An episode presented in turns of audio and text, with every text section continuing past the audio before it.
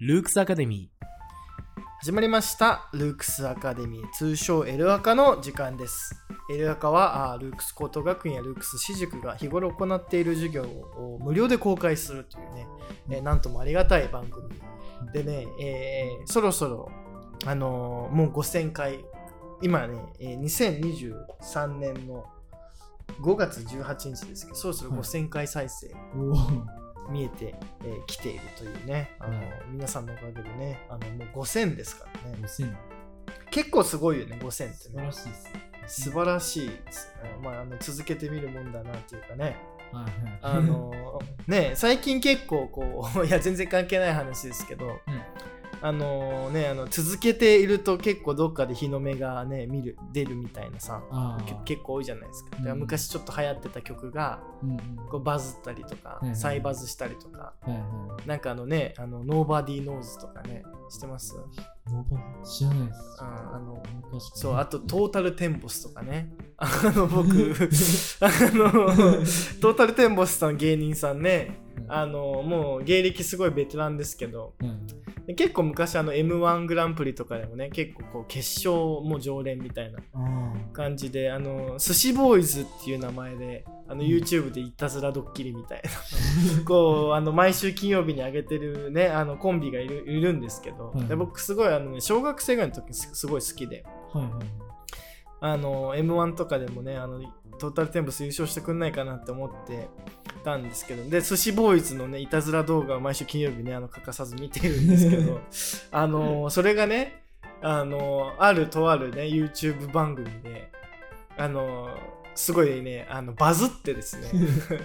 500万もう600今ねこの時点で600万回再生ぐらいいきそうなねこう予感してて。はいはいあのだからであと「Nobody Knows」ってあの心躍るっていうさ「Enjoy 音楽はなり続ける」みたいな知らないあー知らないですうんなんかねその、2004年とかに出てね結構その辺流行ったんですよね、でまああの結構あの中学校とかでもまあ確かになんか聞いてる聞いてたりしてたりしてて、そういうのとかもなんかあのファーストテイクに出てし知ってますファーストテイクザ・ファーストテイクってあの音楽のさなんじゃん一一回撮りではい音楽歌うみたいえーなんな。あわかんない。かわからないっす 結構なんかあの 若者に人気みたいになってるけどそれに出てはいそれでなんかもうあのねなんかもうものすごい何千万回生されてさうんでなんかバズってみたいなこうだからあのねあのだからねあのなんか続けてるとねたまにこう日の目を見ることがあるんじゃないかと思ってですねなんかあのルークスアカデミーずっとやってもはや1年半ぐらいやってますけどはいついに5000回再生いきそうだということでね、あのうん皆さんに引き続きあのよろしくお願いしますという感じなんですけども。うんはい。で、今日、あのね、あの、えー大場くんを、えーお迎えしてという回なんですけども、はもうね、一つしかないですもんね。そうですねあのーちょっとね、あのマイクがね、あの、逆になってるというかね、そうちょっとね、こ声が遠かったかもしれない。はいはい、すいません。はあ、いい感じにい、は入りい、ますした。いません。はい。 あのね、あの、こういうのももうノーカットでいこうっていう 感じで、えーやってますけども、はいちょっと雑音入ってしまったかもしれないですけどね、あの、聞きやすくなりましたね。はい。ということでね、あの、大場くんを、あの、えーお迎えするってことはもうあのね、恒例の歴史会っていう感じに、ね、えーなりますけどね。はい。うん、で、 結構、なんか僕らの中では久しぶりだなとか思って撮るの。でもうん実はね、あの、最近上がってるんですよね。実は。あ、そうなの取りだめてたやつがね、あのへー最近上がってて。あの、実は、あの、ね、あの、取った時期と上げた時期かなりずれてるんで、なんかこへえ、そうなんですね。そう あのーそう、あの今回ね、あの、歴史会なんですけども。うん。うんえー歴史会、えー今回ですね、第、え6回目ですね。うん。で前回はあの生命の誕生みたいなことをね、うんえー扱ったんですよ。やりましたね。やりましたよね。はいで、今回ですね、あの、で、前回の予告したら、あの、今回ね、今回ぐらいからの人が出てくるみたいなね、うんうん。ちょっと人類の歴史っぽく、こうなってくるっていうね、あの、そういう感じに、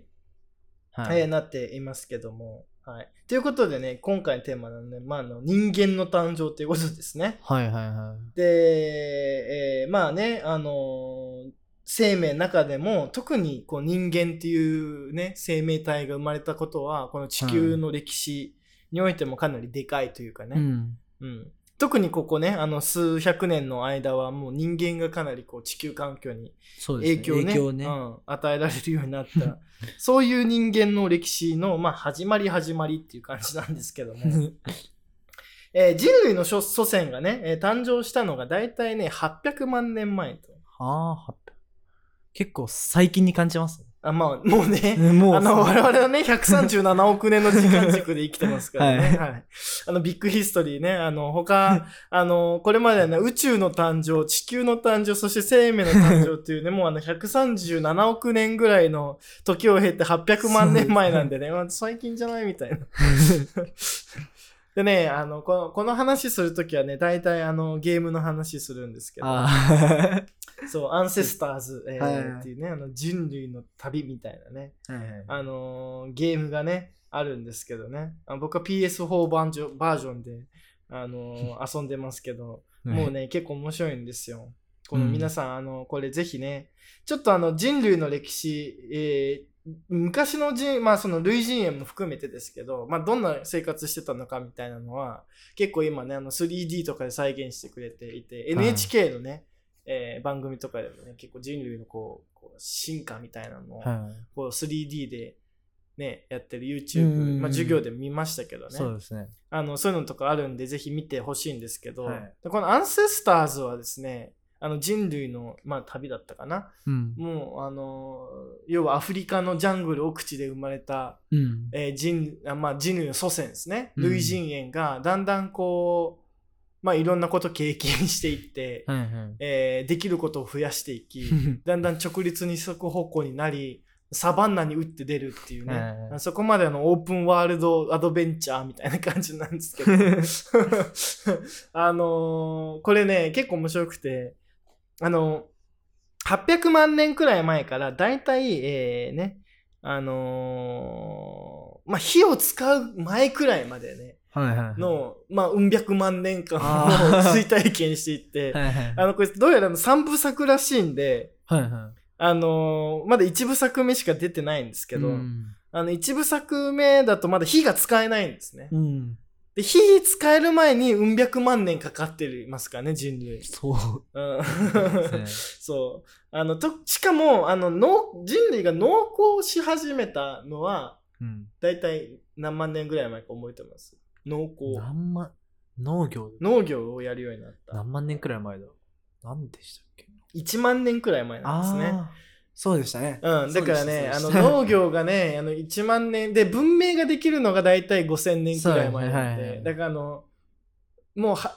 799万年か けてあの農業ができるようになるっていうね、お猿さんからちょっと人になって、 はいで狩猟採集社会を経て、あの農業を営 むまで799万年くらいかかるっていそうねうですね あの、そんなね、歴史なんですけどね。はい。 はい、でね、あの、まあ、人類の祖先は、あの、ジャングルの中で、うん。うん、誕生したと考えられてますね。まあ、お猿さんですけども。はい。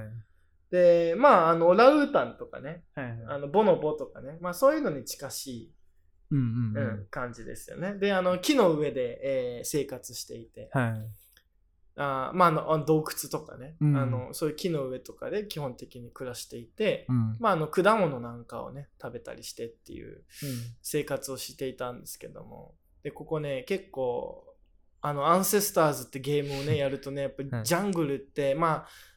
結構天敵も結構多くて怖いんですけど、やっぱりこうね、あのサバンナに比べると食料が安定してるって感じしますねうんうん果物とかねあの木の上になってるからーそのまま取ればよくてであの上のなんかこうハゲタカみたいなのだけ怖いみたいな殺される可能性があるんでねあと下に行ったらなんかこういろんな動物がはいはい。ヘ。ビとか、はいはいはい。こうライオンみたいなやつとかあーなんかねそういうやつが襲ってきたりするんですけど、うん。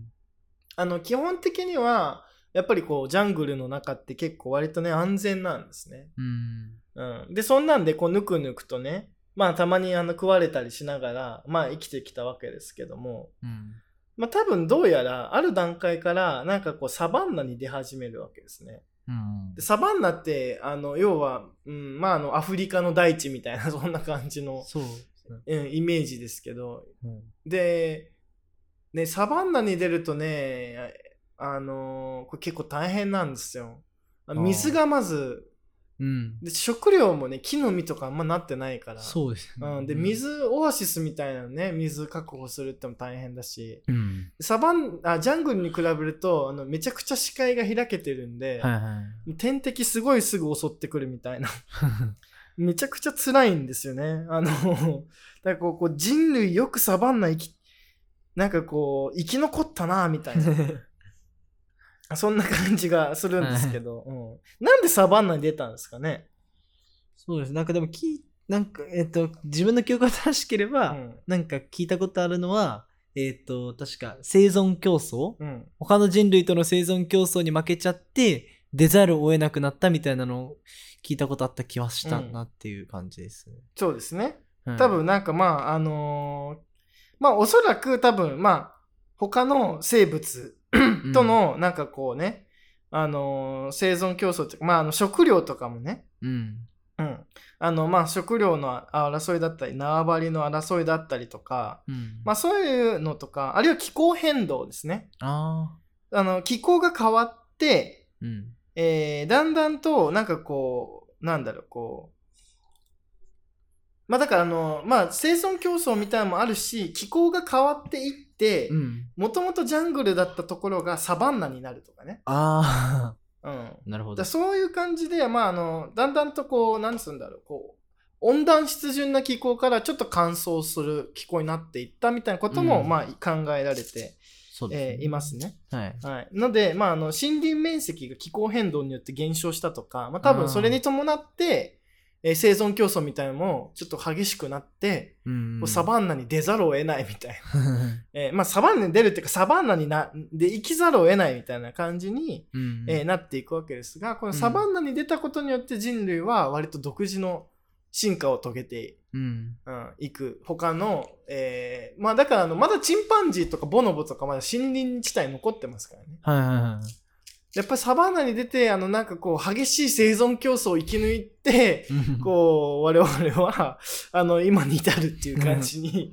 なってるししかもさこの後こう出エまあ出アフリカみたいなことやりだ すからねつまりアフリカで誕生した人類は、うんその後グレートジャーニーっていうね、偉大なる旅に出ていくわけですよ。うん。ねえ。だからあのーですごくないですかだってアフリカにいたやつがなんで南アメリカとかなんかオセアニアとかにいるの、そうみですたねいな ね。で人類のなんかこう、そういうのとかもこうちょっとゲームで追体験してみたいなみた いな、なんかこう、一体何人、何人くらいその行く過程でお亡くなりに なったの確かだからに。ねえ、だからあの海に行ってさ、うん。どういう風にこの海を渡ろうと思ったのかなと。うん。確かに。で、あの、アフリカから、その、えあの、ユーラシア大陸のね、うん。要はあの、アフリカからそのヨーロッパ側に渡るのは、まあ割とさ、もう向こう岸見えてんじゃないですか。ん。こっからどう やって、こっからどうやって彼らは、あの、オセアニアとかアフ、アフリ、アメリカとかに行ったんだろうみたいな、ね。どうやって。ちょっと気になりますしね。あの、うんしかもあの、あんなにバカでかいユーラシア大陸をどうやってこうね、あのー広がっていったんだろうとかね、それはそれで興味関心が、まあありますけども。うん。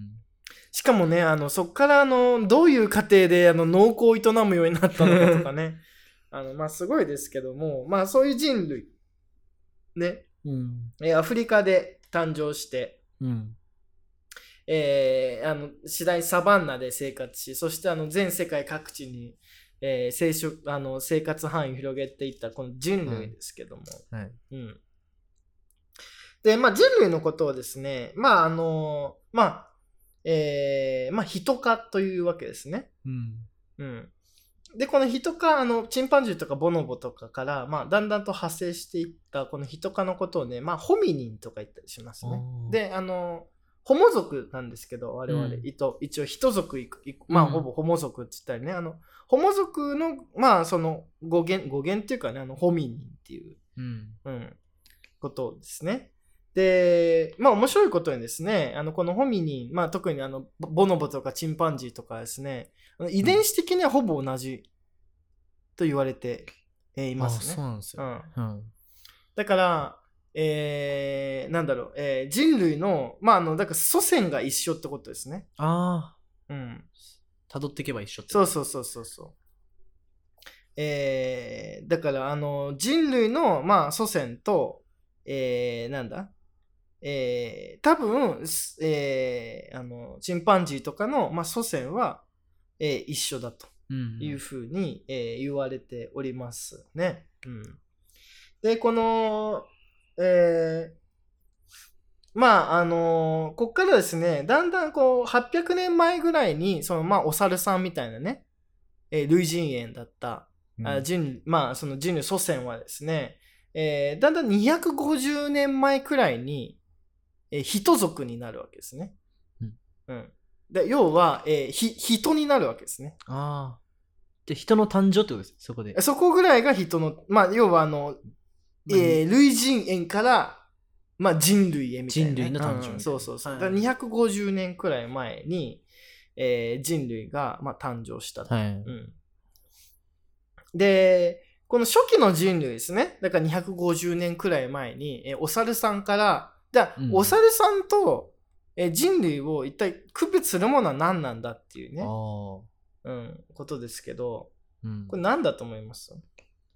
それさんと人類。区別するものですよね。そう。だから、えーだなんでここから、あのーまあこれさ、多分ね、あのうん。ー後々の人がさ、まあ決めてるわけですけど、はいはいはい。ここからまあきっと、まあ一族になったんじゃないかっていうね。うああん。。基準っていうか、うん。まあ、道具とかですかね。ああ、そうですね。はい。道具とかでですね。うん。だから道具を、まあなんかこう、まあね、あの道具を使用したり、うん。ね、えーするようになった、あーまあわけですけども。うん。で道具を使用する特に高度に道具を使用するっていうことはですね、まあ、あとその大脳がその大脳脳がはいはい。ちょっとこう変わってきたみたいなね、えーこともまああるんですけども、えー道具のし道具を使用するためには、まあ、そう複雑に道具をこう扱うためには、うんえー直立二足歩行が、まあ、有利だったわけですね、ううんんうん。やっぱりそうですよね。手がガラ空きになるんでね、はうん。で、あの、まあ、あの、で、なんで道具の使用が結構大事かっていうと、なんでだと思いますい。なんでか。えーでも、自分の予想だと、なんか他の動物に比べて、その素手で戦った時人類弱いから、うん。やっぱなんか棒とか、そういうもので刺したりした方が強いっていのまはあ、そうね、そういうのもあるしね。うんだから、それも含めて、こう、道具ってなんだと思います生きるためのなんか。ああ材料なるほどね。えー道具、まあ、これテクノロジーの、こう、なんかこう、テクノロジーの、まあ、ある種道具、道具テクノロジーみたいなものは、ある種身体、身体の拡張なんですね。要は、えー手を広げたりとか、うん目を広げたりとか、うん。うん、そういうなんかこう、人間のこう、身体的キャパシティの拡張にあるわけですよ。うんだから、なんだろう、こう、ね、あの、だまあ、ある種槍みたいなのをこう素手でグーで殴るののうんこう拡張して、そうですよね。うんだからそういう感じで、で、しかもその道具っていうのは、まあはい体をね、体のなんかこう、拡張なんですけど、はいはい。で、さらにその道具っていうのはね、やっぱり自然界にあるものをか加工して作るわけですね。うんう。うんん、でこの自然界にあるものを加工して自分たちの都合のいいように道具を作るっていうのが、うん。まあ、今でも文化のある種のこうなんだろう起源というかうん。だから人間が文化を持つって言った時に、はいえーそれはやっぱりその自然とは区別されたねうん人間独自の世界があるっていううんで、まあ、他の動物はある種自然の中で生きて、まあ、自然に適応せざるを得ないわけですよそうまであ、すねに人間もそうなんですけど、うんただ一方人間はあの人間独自の世界っていうのを作ることができるうんわけですね。でそれは道具を用いてなんですね。ううんん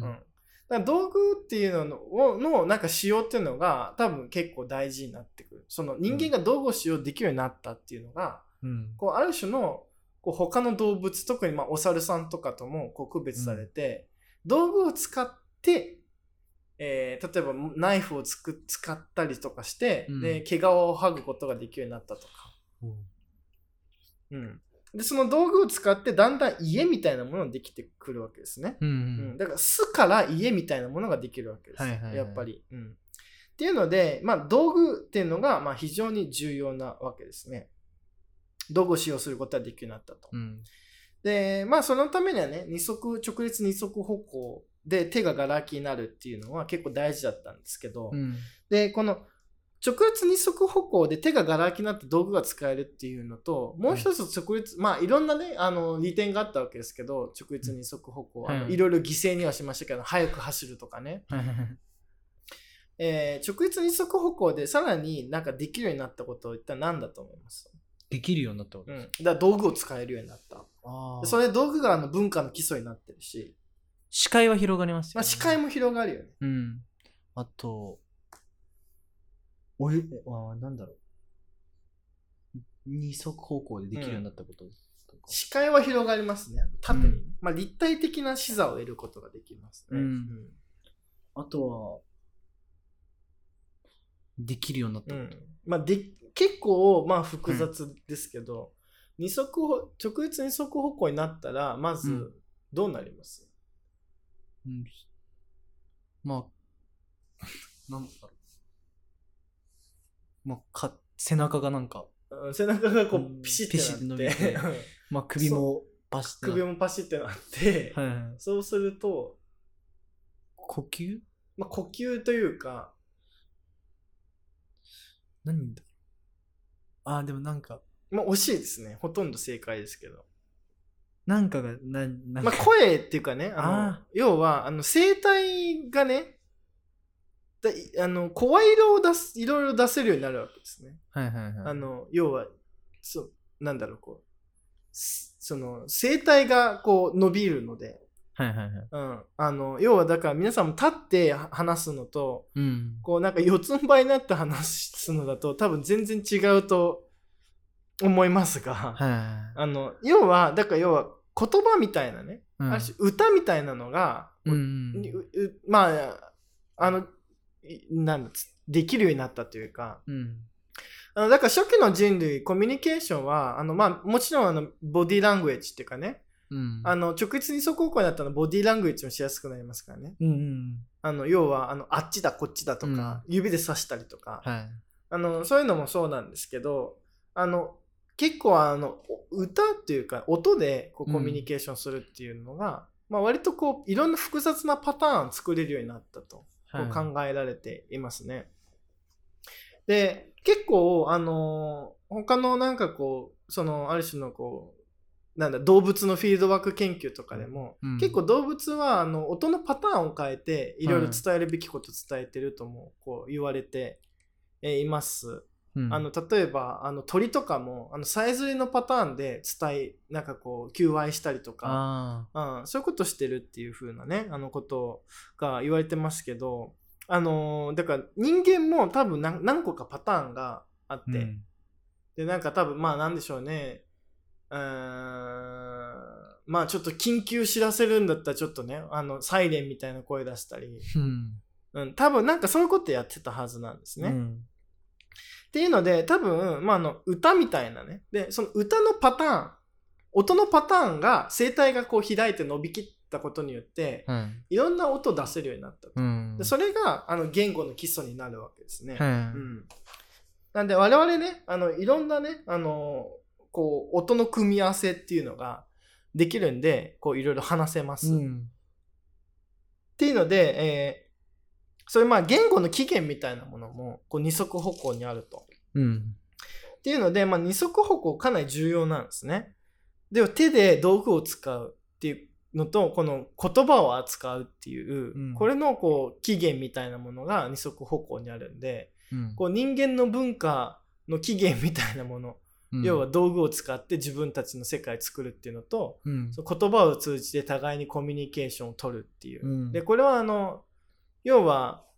言葉っていうのはある種シンボルを用いた世界構築であって、うんで、道具っていうのはある種こうテクノロジーを用いた物理的な世界のこうんう構築みたいな、うんだからいろんなこう自然とは区別される象徴的な世界とか、うん。まあ、宗教的な世界物語的世界と、まあ、あるいはその自然からあの自然にある種のこう力を加えて自分たちが住みやすい環境を作る、物理的にねうんっていうこうエンジニアリングテクノロジーみたいなものの、こうどちらの基礎も直立二足歩行にあるっていうので、うんはいまあ、結構初期人類におけおいて直立二足歩行道具の使用とか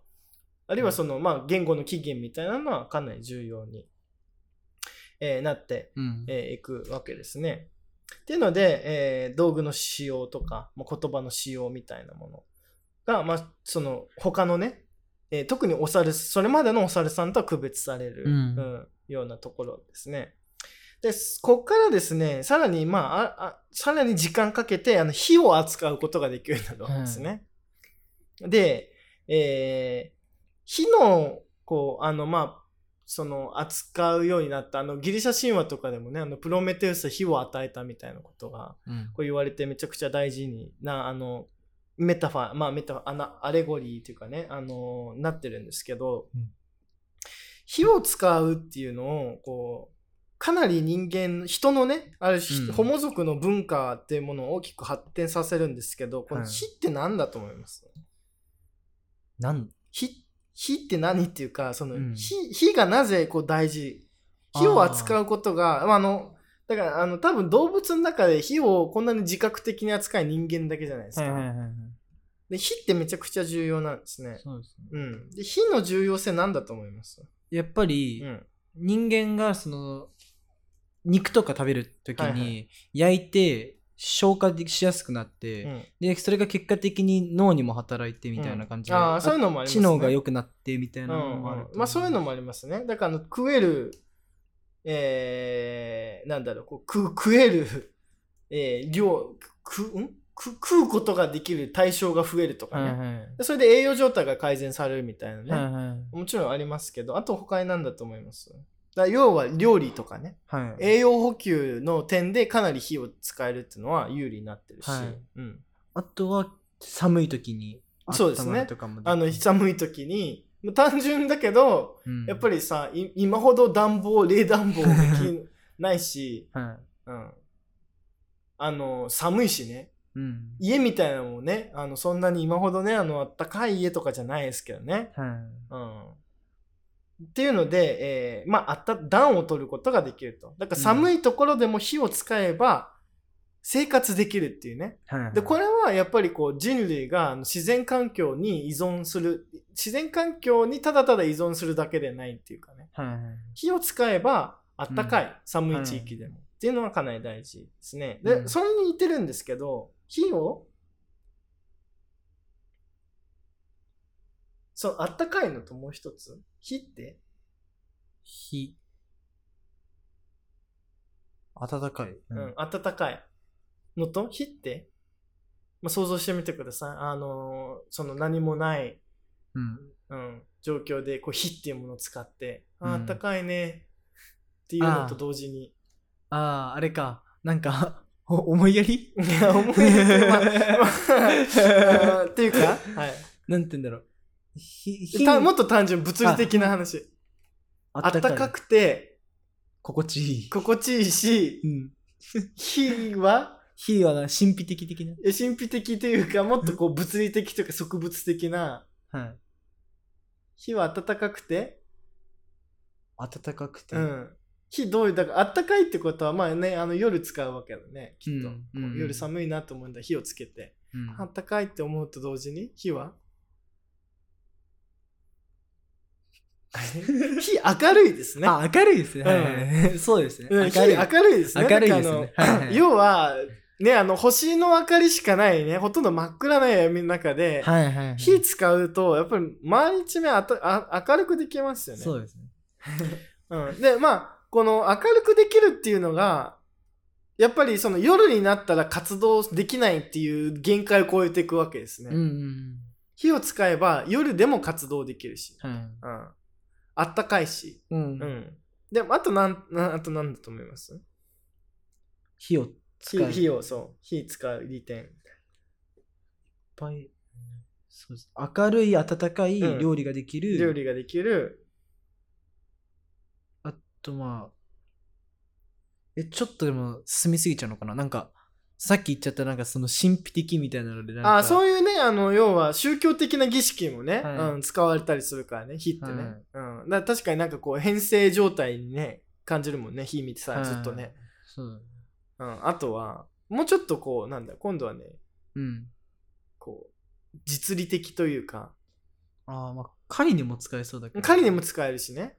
狩ありにもと、まあ動物は火を怯えるんではいはいはい。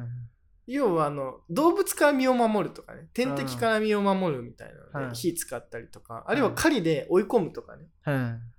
まあそういうのもできるわけですねい。うん。であとは、まあ、あの火を使って要は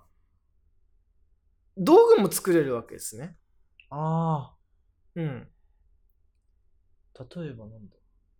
で例えばだからなんかこうああ、土器とか。うまあ土器とかもそうだし、はいあれねあの土をねやっぱり焼くと、はいはいはい。あのなんだろうこうねあの陶器になるし、うんううんん。まああのまあ、鉄のか簡単なねそういうなんかこう鉱物の加工とか、うんうんまあ、そんなんでめちゃくちゃ火っていろいろ実はあのもう今じゃ当たり前すぎて、うん。はいはい。ま、あ電球伝統電気になってるし、うん。うん、まああれだけど、まあ、火ってねで今でもまあエネルギーの元みたいになってるじゃないですか何かを燃やしてエネルギーに、水蒸気で、あのタービン回して電力にするとかねうん。そう火力のエネルギーとかねやっぱこう火ってエネルギーの源なんでは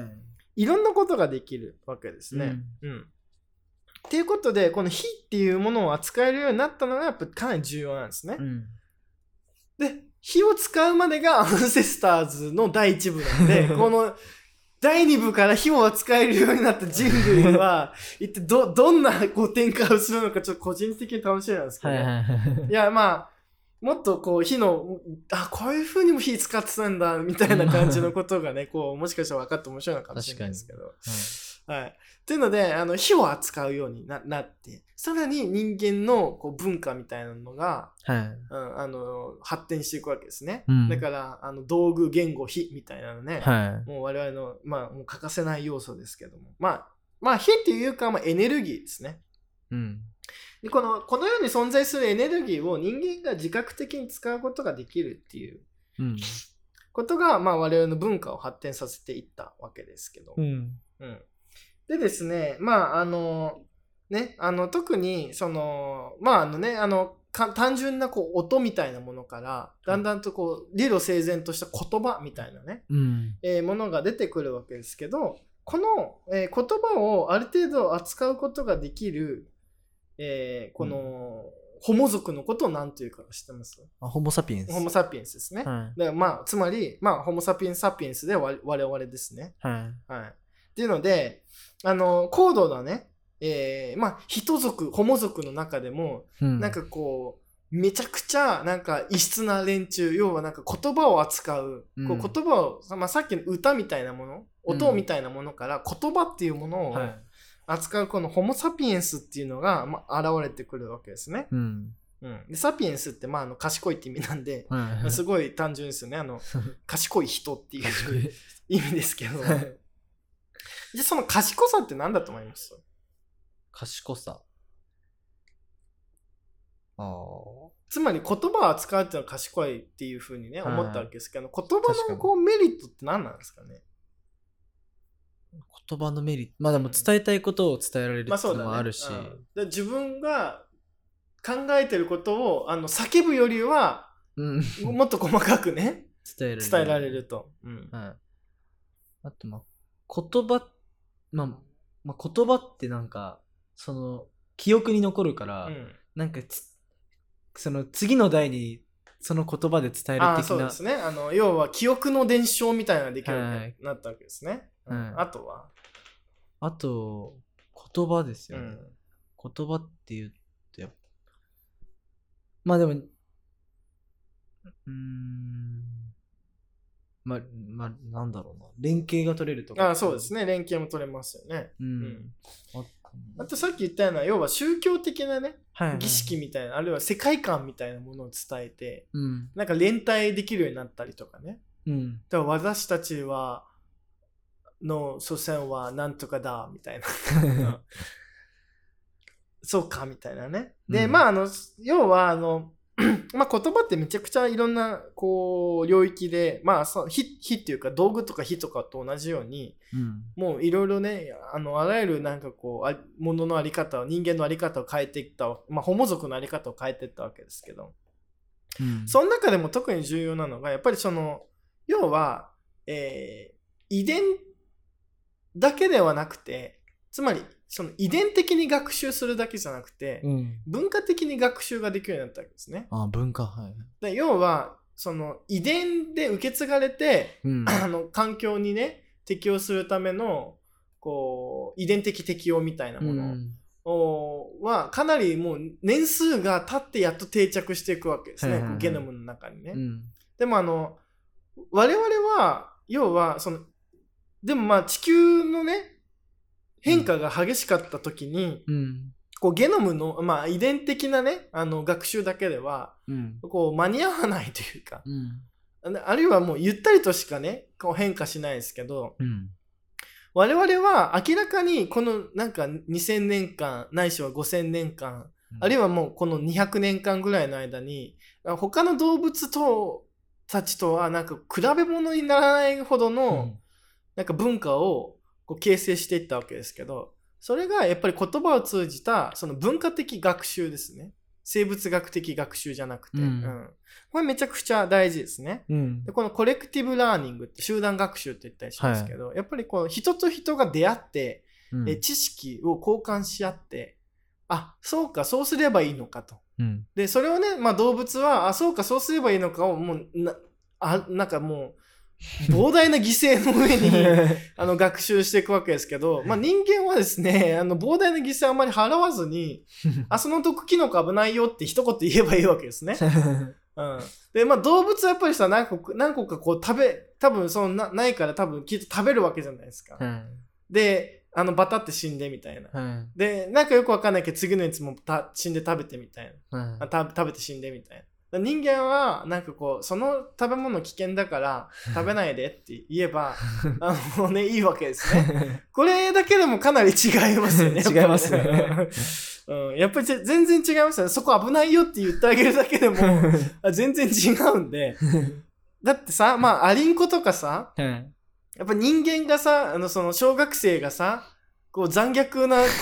う殺戮をしている現場からやっぱ離れようとしないわけじゃないですかアリって。でも人間はさやっぱそこ危ないからみんな逃げろみたいなねあの言うことはできるわけで すね。これ全然違うあの変化です よね。あのねあの小さい頃ねあのそういうアリをねあの結構虐殺してますよ ね人間はね。そうですよあねあのねそういうことできるようになるわけですね。うん でえーまあねだからでもアリもさ別に人間らしきものを認知してってさそのうんね、この生物学的に適応できてないじゃないですか、まだ。うん、だから人間見たらあのすぐ逃げるみたいな行動取らないですよね。そうですねうん。でも我々そういうことできるんでね、あの言葉によってね。うんはい、っていうので、あの他のもう首都は比べ物にならないくらいの変化で変わることが、まあ、あ変わる、いや他の首都は比べ物にならないくらいのスピードで変わることができるようになったと。うんいうのが大事だし、これが我々、なんだろう、人間の歴史を作っていくわけですね。うんうん。だってまあ、動物の歴史ってまあさ、なんだろう、あアリのだって歴史とかうんね、こう生物学的進化の歴史だけど、はい人間の歴史ってやっぱそうじゃないですからね。うんで我々の歴史はやっぱ文化的な歴史であるっていうね、あうのんことでね、あのホモ・サピエンスの歴史みたいなのがね、あのできていくわけですけども。まあ、っていうね、あの道具あのと、あとエネルギーのこう、なんだろう、こう、内製化というかね、うんエネルギーをあの扱えることができる、まあ、要は火を扱うことができるようになった、うん道具を使えるようになった、えー言葉を使うことができるようになったっていうね、あのこうでそれに伴ってあのめちゃくちゃ共同あのコレクティブラーニングね共同学習が、えー加速してなんかこうイノベーションが何回もまあ何回もっていうかねイノベーションが起き、えーたことによってですねえーでしかもそれをね言葉によって残すことがであるいは道具によって残す伝えることができるようになったわけですね、うん後世に、うん。まあそんなんでですねあのホモ・サピエンスの時代がやっぱりやってくるわけですね、うん。もう今やもう地球上最大規模の種族ですからねう、ん。さあのほ人族ってね、うん。特にその人族ホモ・サピエンスっていうねだから単一の、えー種族でこんなにっていうのは多分ありえないですからね。う。うんんまあ、っていうので、えーだったと。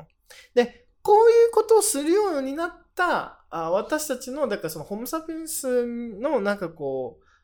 うなんだろう祖先みたいなものは大体何万年くらいだと思います。あ今ー話してきたこういうことができるようになった、はいうん、直接の祖先みたいな。あ、もう喋れるみたいな。まあたそうまあ簡単なね今ほど高度に喋れなかったでしょうけど。ああ、でも人類ができたのがで200万年くらいです、うんそう。まあひホモ族ね。ホモ族、はうんから、まあ、ホモ・サピエンスみたいなものが誕生しする、い。はうん、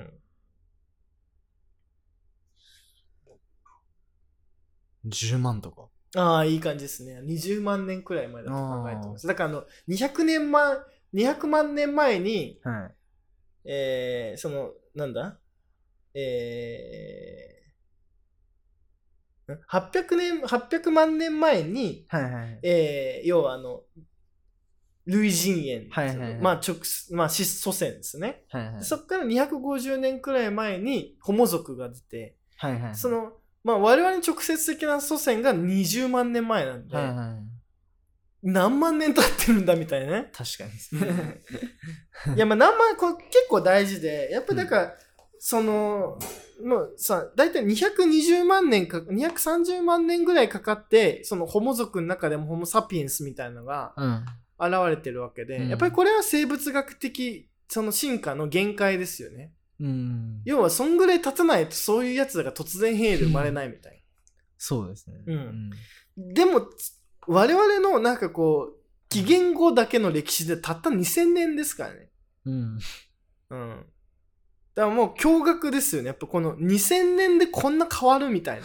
な。うん、やっぱそれもコレクティブラーニングの、まあ、力だっていうね、うんえーことで、まあ、あのこの10万年くらいにできたホモ・サピエンスはこのね、えー言語あテクノロジーそしてそのエネルギー3つを駆使して、うんえーアジエジあエジプトじゃないですねあの出エジプトじゃないですからね、えー出アフリカっていうかねアフリカ大陸出て、あのはい世界各地に、まあ、地球各地に住み着いていくうん。と、ね、いう感じになるわけですよ。はい。はい、 でですねこの20万年前から約は1万年くらい前の間を旧石器時代って言ったりするんですね。ああ、そうですね。うんで旧石器時代の人類っていうのは基本的には、えー狩猟採集社会っていうのを営んでるわけですね。うん。要は、えー動物を飼ったり、はいはい。えー植物をと木の実とかをね採取したりして、えーうん生きてい、えーいくっていうのこれね狩猟採集社会、うん。えーですし、まあ、この頃からあの洞窟壁がねああのラスコーとかアルタミラのあの洞窟壁画もこの頃に書かれたって言われてますあ。ね。んだからもう宗教的な儀式の意味合いがあったというふうに、えー言われておりますけども、まあ大体これくらい、まあ、要はやっぱり言葉を使ってその道具とかを用いて自分たちだけの文化的世界みたいにつつ作ることができるようになって、うん。でかつまたエネルギーっていうなんかこうこの世界のなんかこう駆動原理みたいなものをこう手中に収めるようになりそれをなんかこう言葉で表現すると宗教的な何かが出てくるみたいな。うん。あのね、えーまあそういう感じになってくるわけですけど。うん。で、こっからですね、あの人類はですね、えーだんだんとですね、あの植生、要は動植物のあの植物の、えー分布みたいなものとかに影響を与えるようになったり、 うん。えーあとマンモスみたいなね、あの大型動物をなんかこう狩りまくって、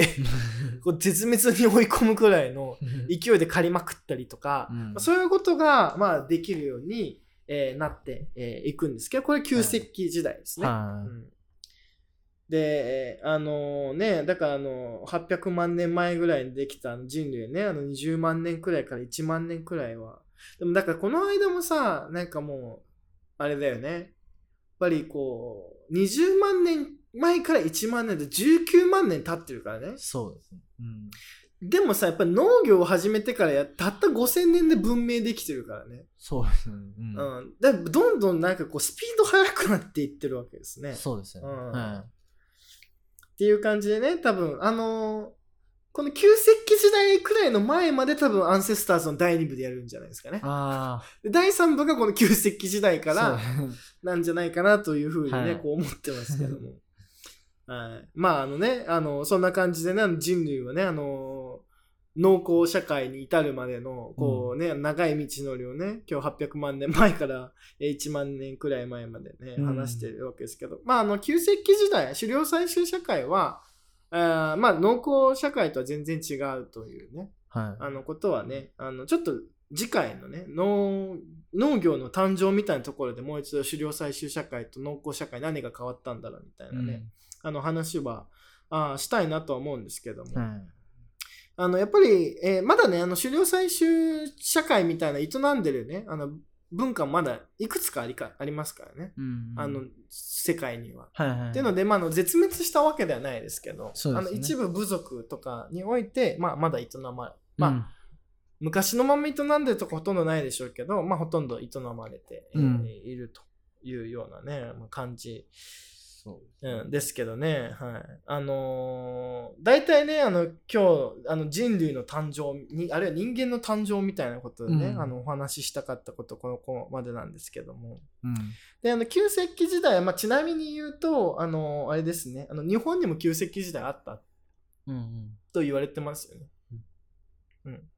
あの縄文時代の前にあの、うん日本にも旧石器時代があったと言われているので、うん。要は、えー日本にもだからもうつつすでにに約20万年前から1万年間のどこかではうん。日本にももう人類やってきてるわけですね。 うんあまあ、日本っていうか日本列島にですね。はいまあ日本人の初めみたういな。ん、まああのだから我々のねまあ多分まあ我々の祖先っていうほど多分祖先じゃないですけどねまあ多分はいいろんなところから来てるんでね、うんまあだからね何万年か前にはもうこの日本列島に住み着いているなんか人類がいたと思うとなかなかこうあのすごいことだなというふうにうんこう思いますけども、う。うん ん、ねえっていうことでね、はいはいあの今日はねあのそんな感じでで次回以降ねあの農業革命というかね はこの農業がね与えた影響が骨をかなり大きいというかねい。うん。あのーまああーまあ言葉道具そまあ要はそのシンボルそしてテクノロジーあと火うんっていうかエネルギーのね、こう3つ使えるようになった人類がですね、 さらにですねあの環境をコントロールする力をね、ますます増大させるのがやっぱり農業ですね。うんで農業において初めてなんかこうこの人類のなんかこう自前の文化を作るみたいなのがこう完成に近づくといううか、やっんぱ狩猟採集社会どうしてもね自然の変化にうん。こうかなり左右されるけど農業は、まあ、もちろん自然の変化に左右されるけどもある程度こう見込めるっていうね、うん生産物を。でこうしてこうだんだん定住していって、うん。えーそこに定住した地区であの文明を作っていって、うでんその次第に都市みたいなものができて、えーそこがねだんだんこう帝国みたいなものを築く ようにな り、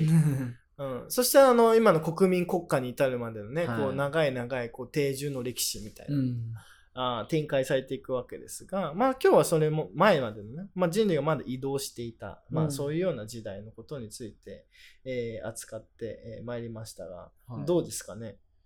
そうですね。でもやっぱ、この成長速度でもすごい速くなってるうん、ってあだっかたと思うんですけど、やっぱこれからも期待できますもんね、なんか。らこれからだからもっともっとね100たった100年でどうなるのかとか。だもうだからだってさ1900年から2000年もかなり変わってますそうですね。うん。でこう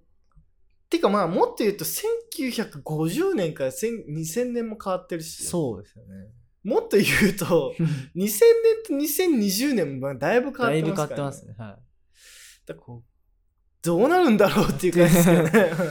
でこの、さやっぱりこうだから我々の時代ってかなりこうイレギュラーですよね人類の歴史の中で見ると、うん。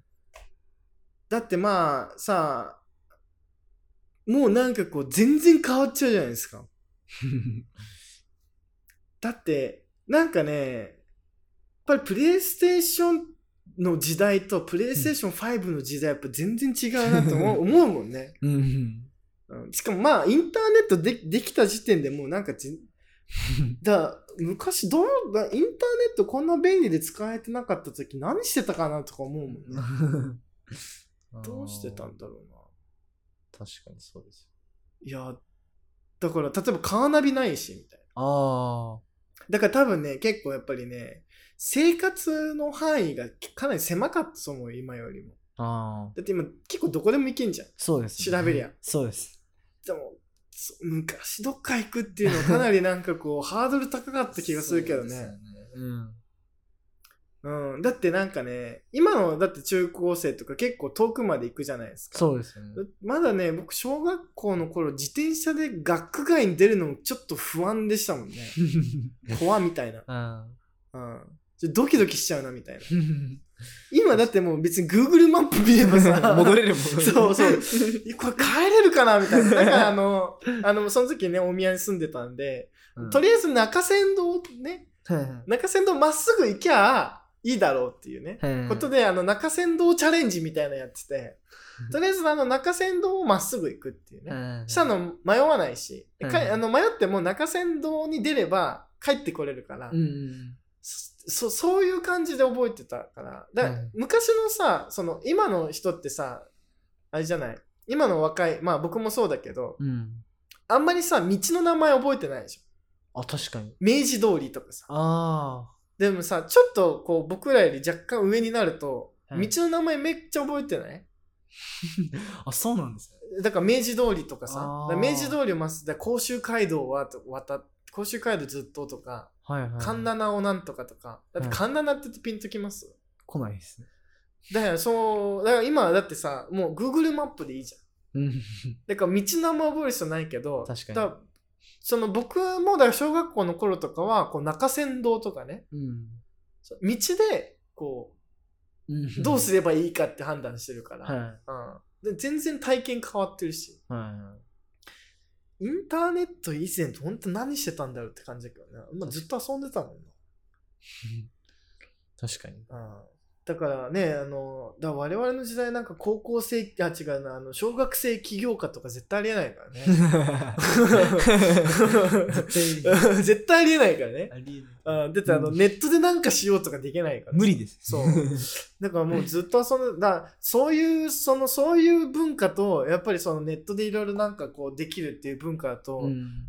そのなんかこう、変化のスピード全然違う。あやっぱりだって、毎日野球しに校庭に行ってるやつだとさ、 なんかこうネットとか見て さ、なんかこう、俺私もやってみようかな、みたいな。 あ全然違いますからね。あのそういう意味でもね、結構だから、そういう話をね、ちょっと親としても面白いかもしれないですよね。 ああ。でも今、こう、当たり前だったけど、そう、当たり前じゃなかった時どうしてたのみたいな。うん。で、まあさ、その人類の歴史から見るとね、そんなこと多分ね、話せる時代ってほとんどなかったはずなんです。ああ。だから親と自分が体験してることはあんまり変わんないみたいうん。確かに。な。うん。だってまあ、例えばさ、親がさ、うん商売やってたらさ、息子も商売やるのが当たり前なんだからまあそうです。うん。で、まあ、ち違う、ち違うって人もなんかこう、なんか流行ってるとかさ、そうう。ん、でももう流行るったってね、みたいな。そんな感じの時代からねやっぱりこう今だともう10年経ったら10年前10年ちょっと違うとちょっと話題合わないと かね全然あるからね、うんうんそそういう意味ではもう人類の変変化スピードはねどんどんどんどん上がってはいでまあそれもねやっぱりインターネットとかができてやっぱりコレクティブラーニングっていうかねその共同学習がどんどんどんどん深くなって、あのイノベーションがめちゃくちゃ生まれやすくなってるみたいなね、あのというねあの全人類全体で見たいですけどねあの、うんもちろんその中であの強い国弱い国っていうのはね、はいうんまあありますけどもまああの人類全体で見たらめちゃくちゃ速いスピードで変化するだっていやだからまあ明治時代の人とかもだいぶ変わったんでしょうきっとねうんやっぱり近代化が始まるとどんどん変化がスピードがは激しくなるっていうかそうでねすねうんうんガス灯ができたとかねはいはいはい車が走るようにだから今よりももしかしたらあっちの方がすごいのかもしれないだってあの確かに飛脚だったのが近代的郵便制度 になって でなんなら下手したらもう鉄道ができて、鉄道ができたうはん、ってみたいなねそういう感じになっていくっていう、まあねあのそうだからまあ我々のねあのこのね、えー時代が今後ますね AI とか出てきてねいはますます変化のスピードがどうなっていくんだろうって感じです よねあのそんなこう変化をねあのルークスラジオの中で見つめられたらいいのかなと かねこうちょっと思ったり、えーしてますが、うん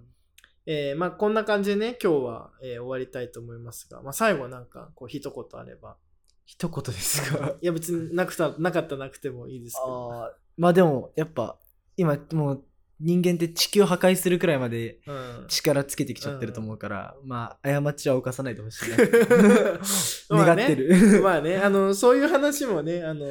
あの後半でしていけますけどね。はいあの人類は、あの、自然から離脱したはいいが、しかし地球環境資源というね、うんあの、自然の前にね、やっぱりこう、今、かなり問題抱えてますからね。うんまあ、そんなのもね、あの、ビッグヒストリーの中で扱っていけたらなとは思いますけど。はいえーこんな感じですね、ルークス、えーアカデミー、毎週更新しておりまして、あのーね、あの、おかげさまで、あのうん5000、通算5000回視聴みたいなので、うんあの残りわずかになってき、えー来ておりますが、えールークス、実はですね、あの他にもね、えーう6番組、合わせて7番組、うんえーラジオ番組持っておりまして、まあはいポッドキャスト番組持っておりまして、えールークスアカデミーがね、なんだかんだ一番人気なんですけども、うん他のね、あのラジオ番組もぜひ聞いていただきたいなということで、はいえーご紹介いたしますと、うんえールークスアカデミーの他にルークストークですね、はいルークスメンバーのこうフリートーク集うんみたいになっております。で、えールークストピックスですね、うんルークスメンバーが語るこう自治問題、うんうんえーで、ルークスブックガイドですね、うん本を通じて世界を広げるっていうことでね、うんあの本を要約するんじゃなくて、本を題材に、うんえーどんどんどんどん話を深めていくっていう、そういう番組、えーです。で、えールークス放課後ラジオですね、うんあの AM 感たっぷりというかね、あの日頃のルークスの雰囲気をこうご紹介いたすっていうことですね、あの一番僕好きなんですけどね、最近出てないですけどね、放課後ラジオ出たいな、そろそろ。えー放課後ラジオ。で、はいルークススペシャルですね。ルークスとあの、あの他のね、えー団体さん、個人さんとコラボした、はえールークススペシャルですとか、うんえー教育の探求 by ルークスというね、うんえーラジオ番組。これであの、教育という軸で、あの、ルークスが考えている教育観みたいなものと、教育に関するテーマを、こう、トークしていくとうんいう、そういう番組のですね、7番組。うんやっていてですね、あの、大場くんはね、俊斗くんはもう、ルークストークをメインにいろいろ出てますもんね。あー最近ちょっと出てなかった最近で出てない。すはういん確かにね。なんでね、あの、ぜひ聞いて、他の番組もぜひ聞いてほしいです。はいであと、あの他にもですね、あのルークス、あのツイッター、インスタグラム、SNS 等々ね、あのうんホームページ等々もありますんで、ちょっと面白いなと思ったら、あのフォローして、あと、まあ、口コミでね、うんえー登録なんだろうこう拡散ということでね、あのぜひあの5000回に向けて皆さんであの一緒にね、盛り上げていけたらなというふうに思っております。はいということでですね、えー今回、えールークスアカデミー、はいえー人間の誕生人類の誕生、はいえーということで、えーお送りしてきましたが、これにて終わりたいと思います。ありがとうございました。りがとうございました。